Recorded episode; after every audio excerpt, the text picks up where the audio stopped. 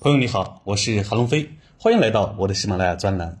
本周半导体结束了连续五周的下跌，开始企稳反弹，本周大涨百分之五点零八。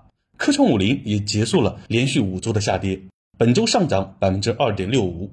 如果你连续五周看我的每周行情分享，相信你已经布局完成。本周是我们最后一次资金买入的绝佳机会，你上车了吗？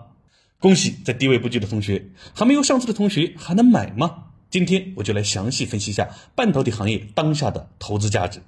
我们知道，半导体借助近期比较火的人工智能概念，今年以来高峰时期上涨达百分之三十三点九零，博得了市场的关注。从整个行业的销量来看，半导体最近一年半的时间持续下跌，销售额创七年以来的新低。半导体 ETF 也从二零二一年的七月以来的高点，到二零二二年十二月最大跌幅达到百分之四十以上，销售额和股价下跌如此严重，那半导体还值得买吗？看一个行业有没有投资价值，首先我们要看市场的需求，有需求，企业就有市场，就能创造收益，股价就能上涨。我们就来看看半导体的市场需求现在是什么情况。首先要明白半导体是什么。简单的说，半导体就是一种电子元器件，其导电性处于导体和绝缘体之间，常应用于手机、电脑、汽车等电子产品上。我们的手机里就有它。其次，要知道半导体的主要应用市场里产品的销售情况如何。半导体的前三大下游应用市场分别为计算机、通信和汽车。在本周三内部直播中，我对这三个市场进行了详细的分析。结论是，计算机今年市场前三个月的销量是逐月增长的，有触底回升的趋势。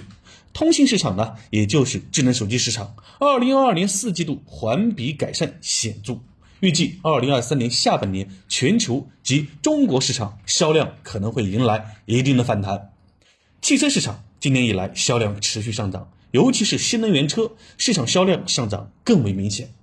由此可以看出，半导体的前三大下游应用市场整体的销量触底回升，需求逐步改善，这将预示着半导体在今年也有复苏的趋势。今年以来，半导体 ETF 也收获了百分之十三的涨幅，股价已经走出上升的态势。最后，我们再来看一下半导体行业的整体估值，从近三年的估值来看，也跌到了最低位。说明当前的价格跟过去三年对比还处在非常便宜的位置。那通过我们刚刚的分析可以看出，半导体已经触底，接下来有复苏的态势。当前的位置还是比较便宜的。好了，朋友们，如果此时你还没有买半导体，那现在值不值得买？相信你已经有了自己的答案。另外还要注意的是，半导体行业的一个新的增量和一个逻辑，AI 带来的新增量以及。自主可控逻辑逐步强化，未来 AI 服务器增速将快于普通服务器，而 GPU 将逐渐取代 CPU 成为 AI 服务器的绝对核心部件，这将为半导体的销量提升带来新的动力。国外对于中国的半导体的限制呢，也是在持续收紧，自主可控的紧迫性进一步增强，半导体芯片技术的突破势在必行。好，分析完朋友们关注的半导体后，我们再来看一下本周行情。好，让我们对接下来的行情有一个基础的判断。本周主要指数全线上涨，其中科创五零涨幅最大，达到百分之二点六五，其次是创业板。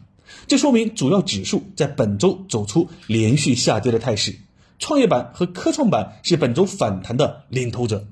再来看两市成交额和涨跌幅情况，可以看出本周成交额出现了明显的缩量，结束了连续多周的万亿以上水平。